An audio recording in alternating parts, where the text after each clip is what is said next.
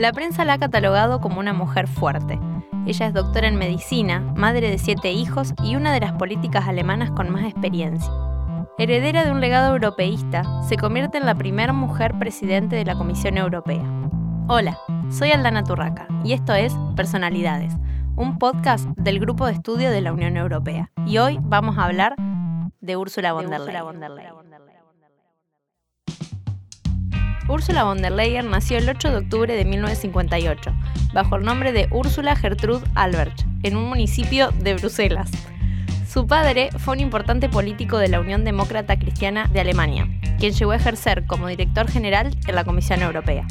Sus primeros años de estudio los realizó en la Escuela Europea, la institución en la que se inscriben muchos hijos de funcionarios en Bruselas, y fue educada bilingüe en alemán y francés. Inició sus estudios universitarios en 1976, matriculándose en Arqueología en Gótica, situada en el Estado Federado de Baja San Juan. Pero, al año siguiente, cambió de carrera y estudió Economía. El partido democristiano del que formaba parte su padre se convirtió en la diana del Bader Meinhof, un grupo terrorista que sembró el pánico en la Alemania Occidental en los años 60. Por la amenaza que asolaba a su familia, von der Leyen pasó una larga temporada en la década de los 70 en Londres, con el nombre falso de Rose Lanson, en honor al apellido de su abuela de origen americano y bajo la vigilancia de los servicios de inteligencia británicos. Luego, para el año 1980, cambió de carrera otra vez y terminó estudiando medicina y especializándose en ginecología. Se afilió a la Unión Demócrata Cristiana en el año 1990, pero inició su actividad política recién en el año 1999, cuando regresó a Alemania luego de vivir cuatro años en California. Durante estos años, su marido trabajaba en la Universidad de Stanford, mientras que ella se dedicaba al cuidado de sus hijos. Su inicio en la política local de la región de Hannover fue en el año 2001. Fue elegida miembro del Parlamento de Baja Sanjonia en el 2003 y de 2003 a 2005 fue ministra de Familia en el gobierno de Baja Sanjonia, en el gabinete presidido por Christian Wulff. A partir del año 2003, Úrsula se acercó al entonces presidente de su partido político, Angela Merkel. Antes de las elecciones federales de 2005, Merkel eligió a Úrsula para ocupar las carteras de familia y seguridad social de su gabinete. Luego, también en el gabinete de Merkel, fue nombrada ministra de Asuntos Familiares, Tercera Edad, Mujeres y Juventud. En dicho puesto, Úrsula introdujo la ley de fomento infantil para crear nuevas estructuras para el cuidado de los niños y la licencia por paternidad-maternidad que reservó dos meses adicionales para padres que hacen uso de este beneficio. Esta última provocó grandes protestas por parte de los alemanes conservadores, y luego Úrsula recibió numerosas críticas por utilizar fondos públicos para convencer a la opinión pública de la importancia de dicha reforma. Fue elegida como miembro de la Cámara Baja del Parlamento Federal alemán en las elecciones federales de septiembre del año 2009. Durante su gestión, ayudó a Merkel a llevar a la Unión Demócrata Cristiana a su posición central en la política alemana, apoyando el incremento del número de jardines maternales, la introducción de cuotas de mujeres en los cargos directivos de las empresas, el matrimonio entre personas del mismo sexo y un salario mínimo en todo el país.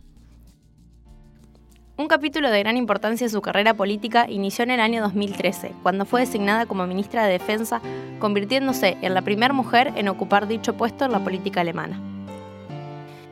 Durante su gestión, supervisó el retiro parcial de los soldados alemanes de Afganistán cuando la OTAN decidió desmantelar paulatinamente la Fuerza Internacional de Asistencia para la Seguridad.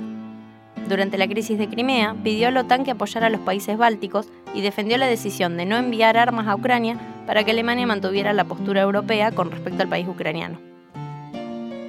En las dos primeras legislaturas de la era Merkel, von der Leyen fue considerada como la ministra estrella del gobierno e incluso muchos la mencionaban como posible sucesora de su mentora en la Casillería. Sin embargo, su candidatura perdió fuerza con el desgaste que se ha visto sometida como ministra de Defensa en Alemania. En mayo del 2019, el Consejo Europeo inició el proceso de nombrar al nuevo presidente de la Comisión Europea. Durante varias reuniones se barajaron varios nombres para el cargo, entre los cuales no estaba el de von der Leyen pero, podríamos decir, a último momento, terminó siendo ella quien resultó elegida en una cumbre del Consejo de Bruselas durante el mes de julio. Fue el presidente de Francia, Emmanuel Macron, quien propuso su nombre para el cargo.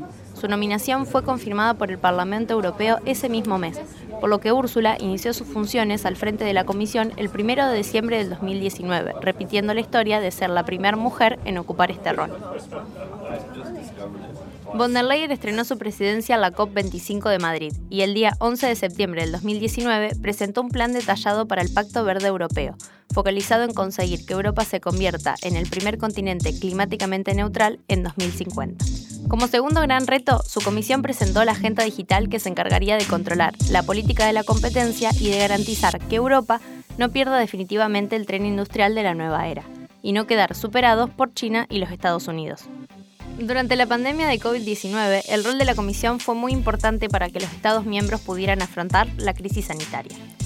El anuncio más destacado que realizó von der Leyen fue el Plan de Recuperación Económica Next Generation EU, cuya base fue un plan presentado por Merkel y Macron durante una rueda de prensa. Como ha declarado en uno de sus discursos, Úrsula sostiene que se siente europea desde antes de saber que era alemana o de Baja Sanjonia, por lo que su sueño siempre fue mantener una Europa fuerte y unida. De todas maneras, su postura europeísta no ha sido suficiente para mantener intachable su imagen frente a la opinión pública. Mientras es aclamada en Francia, ya que los franceses la consideran su candidata, es abuchada en Alemania por varios escándalos, no solo relacionados a sus decisiones como ministra de Defensa, sino también acusaciones a nivel personal, ya que por ejemplo se especula que plagió su tesis doctoral y que mintió sobre estudios en la Universidad de Stanford. Con su espíritu conciliador, sus compromisos sociales y ecológicos y demostrando la importancia de que las mujeres lleguen a los altos puestos, von der Leyen seguirá al frente de la Comisión Europea hasta octubre de 2024, donde seguramente mantendrá la línea europeísta que inauguró cuando llegó al cargo. Esto fue Personalidades, desde el Laboratorio Sonoro de la UNR. Si te gustó, compartirlos en las redes y no te olvides de seguirnos en Instagram, Twitter y Spotify como arroba G-E-U-E-U-N-R. Saludos, nos vemos en el próximo episodio.